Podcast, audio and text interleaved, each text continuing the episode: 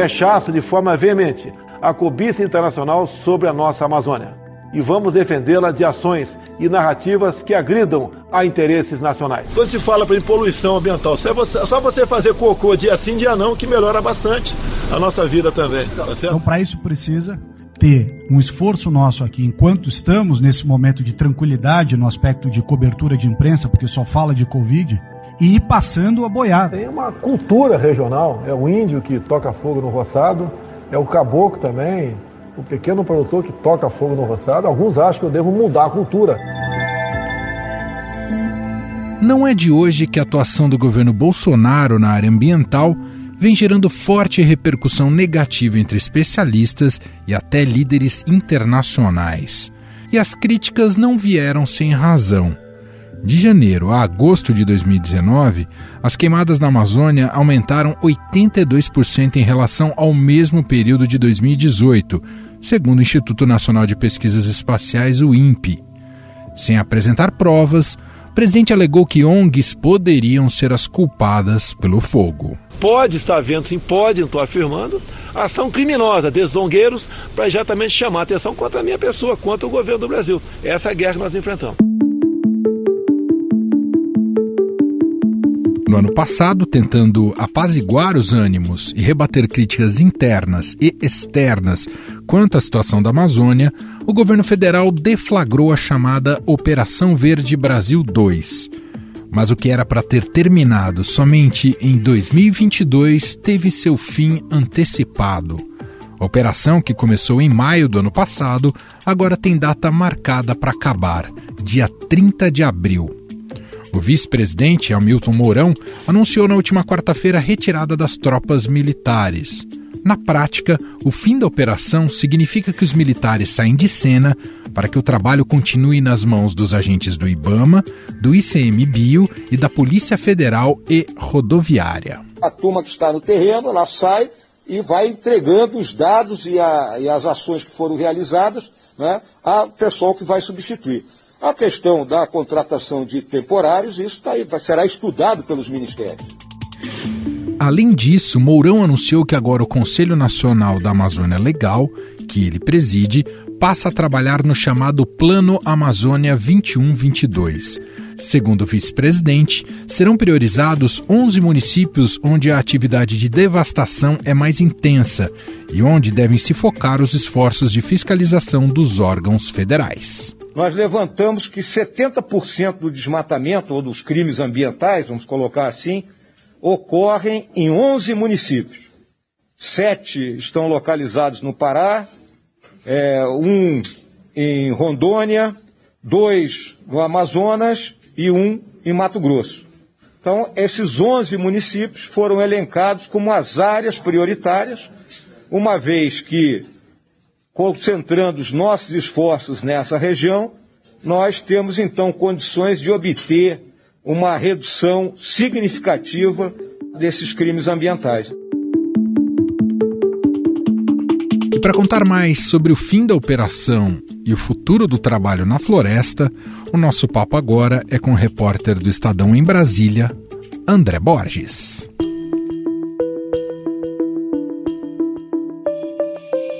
Olá, André, tudo bem com você? Como é que tá, Emanuel? Tudo bem? Tudo bem por aqui? Bom, como se tornou um jargão nas redes sociais, vamos puxar o fio aqui para a gente contar um pouco mais dessa história envolvendo a Amazônia, a presença dos militares e agora né, o cancelamento da presença dos militares.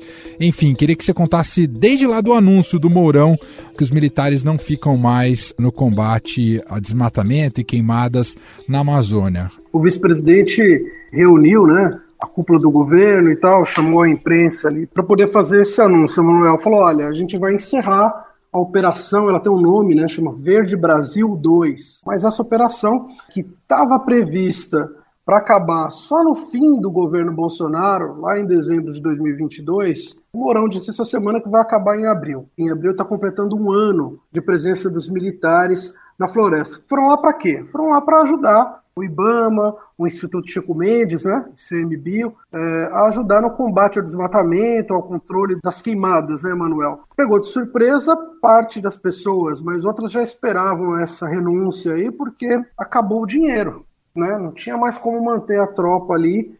O governo está vivendo uma situação bastante difícil e aí anunciou essa debandada. O problema agora é o seguinte: é o que, que fica. Né? Fica o IBAMA agora e o ICMBio, que estão numa situação periclitante, difícil demais de dinheiro, de gente, de suporte para poder tocar a proteção, monitoramento da floresta. E abril, quando os militares saem de vez, é justamente o que? É o início do período da seca, Emanuel. Quando realmente a chuva na maior parte ali da região norte, né, na, uhum. na Amazônia tal, quando ela cessa e vem a seca, no Pantanal também, muito severa, ali em cinco meses mais ou menos de seca, né, entre abril e outubro, até novembro, dependendo.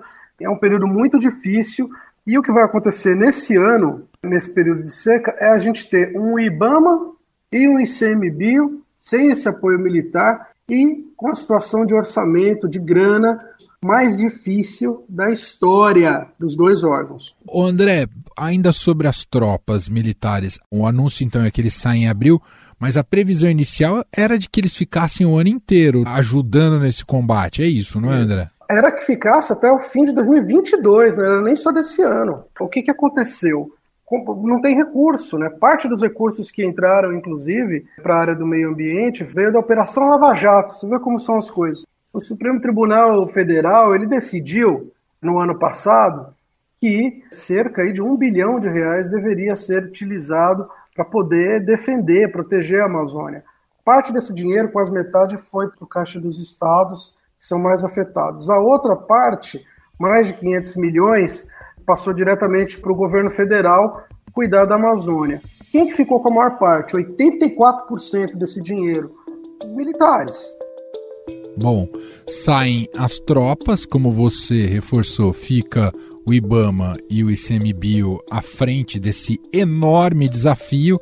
E aí, André, você fez um levantamento falando sobre justamente infraestrutura e investimentos, de que 2021 uhum. vai ser um dos piores anos para esses dois órgãos para atuar justamente num período muito delicado em relação a queimadas e desmatamento? Eu vou dar um exemplo para você ter uma ideia da gravidade da situação. O IBAMA ele tem vários orçamentos, né, para vários grupos de atividades ali.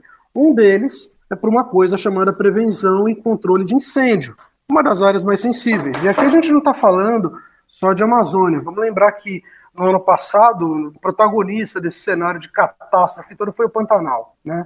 O IBAMA, para essa ação específica dele, ele teve em 2019 49 milhões de reais, quase 50 milhões de reais. Em 2020, caiu para 40 milhões.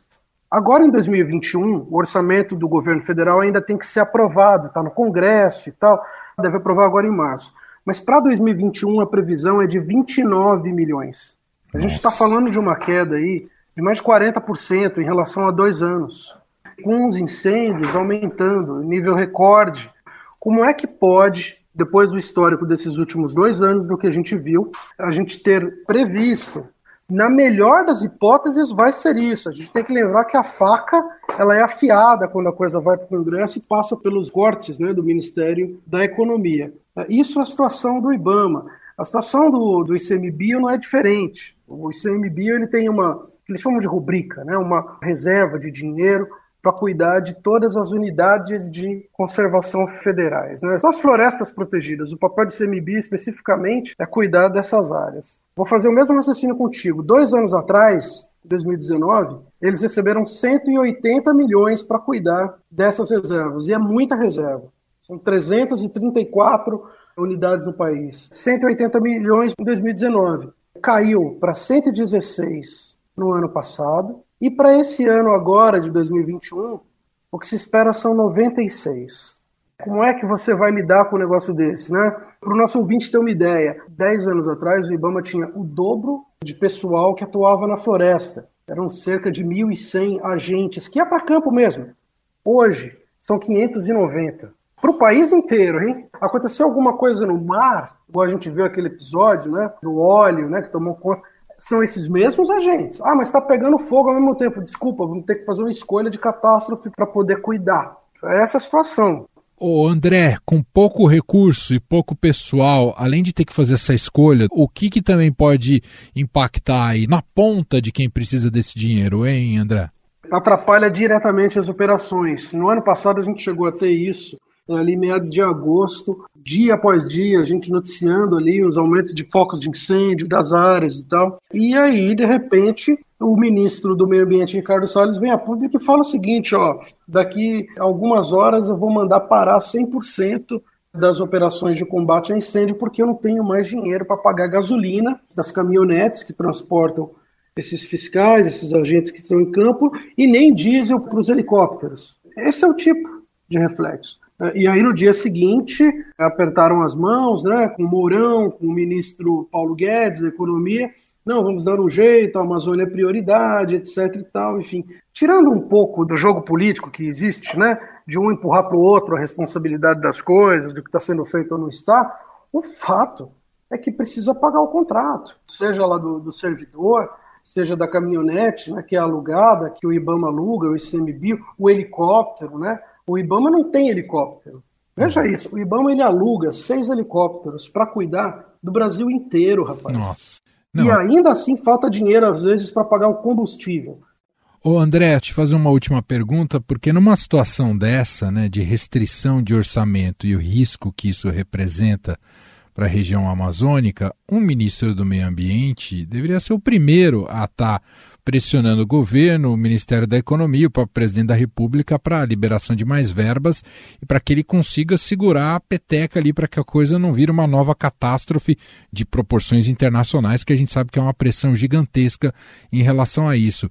Esse ministro não me parece ter muito esse comportamento, não é, André? É, o que a gente vê da parte do Ministério do Meio Ambiente, assim, ele faz a cobrança, ele vai até o Ministério da Economia e apresenta ali a fatura dele. O Ministério diz que não pode, aí de repente ele no dia seguinte fala, ah, então vou suspender tudo. E aí quando ele vai para a imprensa e diz que vai suspender tudo, no dia seguinte o dinheiro aparece. É no mínimo uma maneira errática né, de lidar com um problema tão sério. Parece um jogo político.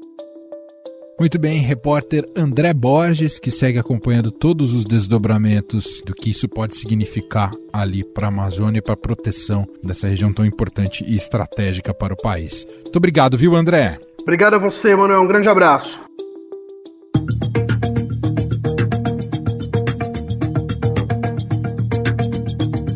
Mas, enquanto estiveram na Amazônia, o quão efetiva foi a ação dos militares? Qual é o balanço ao fim da operação e como deve prosseguir o trabalho daqui para frente? O que impede o Brasil de zerar o desmatamento na Amazônia? Para comentar o assunto, convidamos agora o cientista e climatologista Carlos Nobre. Tudo bem, professor? Seja muito bem-vindo. Obrigado por atender o nosso convite. Obrigado pelo convite.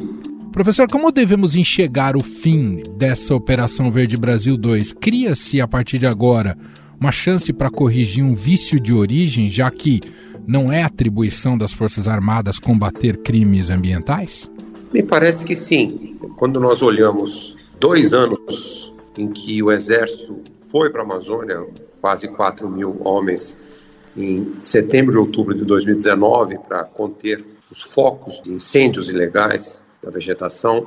E depois, a partir de maio até dezembro e vai até abril, quer dizer, um ano de presença de quase, de novo, mais de 3.600 homens do Exército na Amazônia, e aí com uma missão não só de, de impedir as queimadas ilegais, mas também os desmatamentos ilegais. E quando nós olhamos os números, nós vamos concluir que não houve efetividade dessas missões. Né? Nós tivemos um aumento de cerca de 10% dos desmatamentos até julho de 2020. Tivemos um pico de queimadas. As queimadas em 2020 foram mais altas desde 2012, quando naquela época os desmatamentos e as queimadas eram muito altas. Então, de fato, não, não há como concluir que a missão específica do Exército foi bem sucedida. Eu acho que isso o governo deve ter chegado a essa conclusão e voltado atrás e, e agora tem que buscar soluções eh, que não são fáceis, mas não mais eh, contando que o exército teria condições de ser efetivo na redução das queimadas e principalmente dos desmatamentos ilegais. Agora o desafio, não é, professor? Quer dizer, passa novamente aos órgãos eh, que, por competência, né, já entendem muito dos desafios ali da região e de como combater os crimes ambientais, como o IBAMA e ICMBio. Porém, o Estadão mesmo apurou e mostrou que há muita restrição orçamentária. Quer dizer, é, por outro lado, essa, essa falta de infraestrutura pode comprometer também a, a situação no local, não é, professor? Olha, sem dúvida, porque é, tem muito a ver com uma ação efetiva de fiscalização. Essa ação efetiva tem um gasto não desprezível, porque os satélites, lá naquela época, e hoje muito mais, os sistemas de monitoramento de desmatamento e queimadas estão muito aperfeiçoados. Eles mostram diariamente centenas e centenas de pontos com atividades ilegais ou suspeitas de atividades ilegais. Por exemplo, desmatamento de uma floresta nacional, de uma unidade de conservação, de um território indígena, isso é totalmente ilegal e o satélite está mostrando com muita clareza. Outro elemento muito importante é o trabalho de inteligência das polícias, principalmente a Polícia Federal. A Polícia Federal começou a ter um trabalho muito eficiente de perseguir os financiadores do crime ambiental. Quem financia o desmatamento ilegal, quem financia a grilagem de terras, Hoje há muitas pessoas presas. A Polícia Federal foi, levantou todas as provas, o sistema judiciário condenou muitos desses desmatadores, principalmente os financiadores, que nem são pessoas que vão na Amazônia, são financiadores que estão longe da Amazônia. Então, isso tem um custo. Quando você começa a ser muito eficiente com essas medidas de fiscalização na ponta do sistema, lá na, no chão da floresta, e também atuando contra os financiadores do crime ambiental, com o tempo esse custo diminui, porque o risco para os financiadores ilegais começa a ser tão alto de perda financeira que desincentiva. Foi isso que aconteceu. Uma pena nós não temos dado continuidade àquela muito bem sucedida política, né? Mas nós sabemos como fazer. Então essa é uma grande vantagem que o Brasil tem até em relação a outros países amazônicos, que nós temos um excelente exemplo de como diminuir o desmatamento ilegal. Em 2019, os estudos indicam que mais de 90% dos desmatamentos foram ilegais, 40% dessa área foi grilagem de terra, roubo de terra e também roubo de madeira. Mais de 80% da madeira que sai da Amazônia é roubada. Então, é muito importante a ação de fiscalização. Sim, num primeiro ano, para reduzir o desmatamento, como vem crescendo, o roubo de madeira crescendo, queimadas crescendo, o custo é alto. Mas o vice-presidente Mourão, presidente do Conselho da Amazônia, já sinalizou que mais de 400 milhões de reais que foram gastos com a missão do Exército, isso não é muito recurso, muito dinheiro que possa ser utilizado para aumentar a efetividade da fiscalização. Professor, quanto à pressão para além das questões de natureza ambiental, o quanto à pressão econômica e também a pressão internacional, visto que o Brasil tem perdido acordos justamente por uma falta de uma política mais eficiente nessa área, o quanto esse tipo de pressão pode ajudar o combate ao desmatamento na Amazônia seja mais efetivo? Olha, de fato, é essa pressão internacional o principal fator que fez o governo lá atrás, em agosto de 2019, quando houve essa grita internacional, mundial, global, os incêndios da Amazônia se tornaram manchete em todos os jornais do mundo, os consumidores dos produtos brasileiros começaram a ficar revoltados.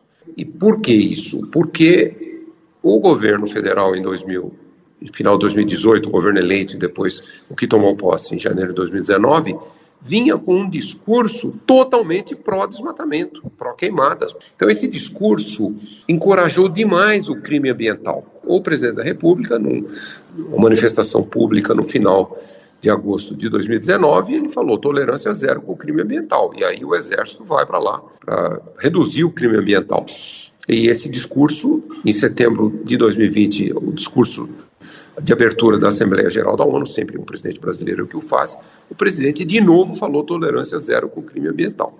Porém, existe uma incoerência, porque o discurso a favor desse modelo desenvolvimentista de expansão das fronteiras de, das commodities, principalmente pecuária, soja, milho, expansão da mineração, abertura de terras indígenas para mineração, tudo continua muito forte. Então, uma das razões que se estima que não houve sucesso com a ação do Exército é exatamente porque os criminosos ambientais continuam se sentindo impunes, que não, não vai acontecer nada com eles, porque existem setores do governo que são a favor desse modelo de desenvolvimento, inclusive o presidente da República, o ministro do Meio Ambiente. Então, essa incoerência é o que explica a baixa taxa de sucesso da ida do Exército. Então, realmente, nós precisamos mudar o discurso político também.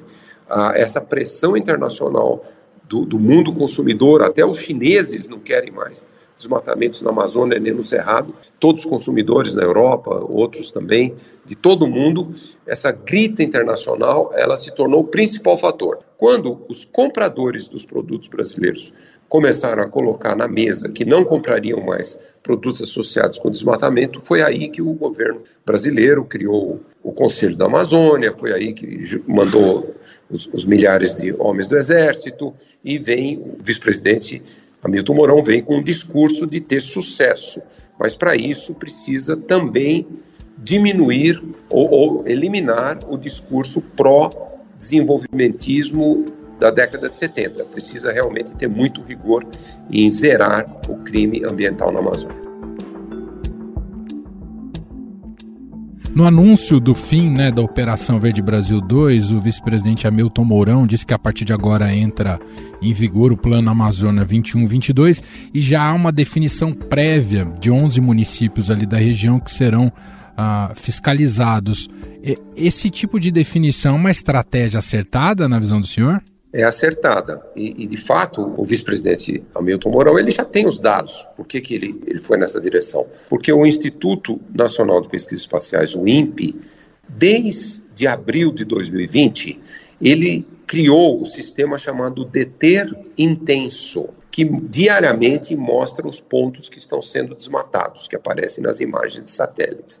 O Deter Intenso foi um esforço de pegar os municípios que mais desmatam, as áreas mais com alto índice de desmatamento, e aí pegar todas as informações de satélites, vários satélites, satélite sino brasileiro, satélites europeus, satélites norte-americanos, satélite japonês, pegar toda a informação de, de mais de 10 satélites e juntar aquilo e colocar para os órgãos de controle ambiental, para o IBAMA, para o ICMBio, para os órgãos estaduais do meio ambiente, para a polícia, para as polícias federal, estaduais, militares, todos esses dados estão à disposição. É um dado muito mais é, completo e ele mostrou que esses 11 municípios concentram quase 40% do desmatamento. Então, as ações têm que ser muito bem coordenadas, muito fortes, muito eficazes, robustas, principalmente nesses municípios. Não só nesses municípios, mas principalmente é onde o desmatamento está completamente fora de controle. Muito bem, nós ouvimos o cientista e climatologista Carlos Afonso Nobre conversando um pouco mais com a gente sobre a situação do combate ao desmatamento e aos crimes ambientais na Amazônia. Muito obrigado, professor, pela entrevista. Eu que agradeço. Muito obrigado. Estadão Notícias. E este foi o Estadão Notícias de hoje, terça-feira, 16 de fevereiro de 2021. A apresentação foi minha, Emanuel Bonfim, na produção e edição, Bárbara Rubira, Ana Paula Niederauer e Bruna Camargo. A montagem é de Carlos Amaral. O diretor de jornalismo aqui do Estadão, João Fábio Caminuto. E o e-mail podcast@estadão.com. Um abraço para você e até mais.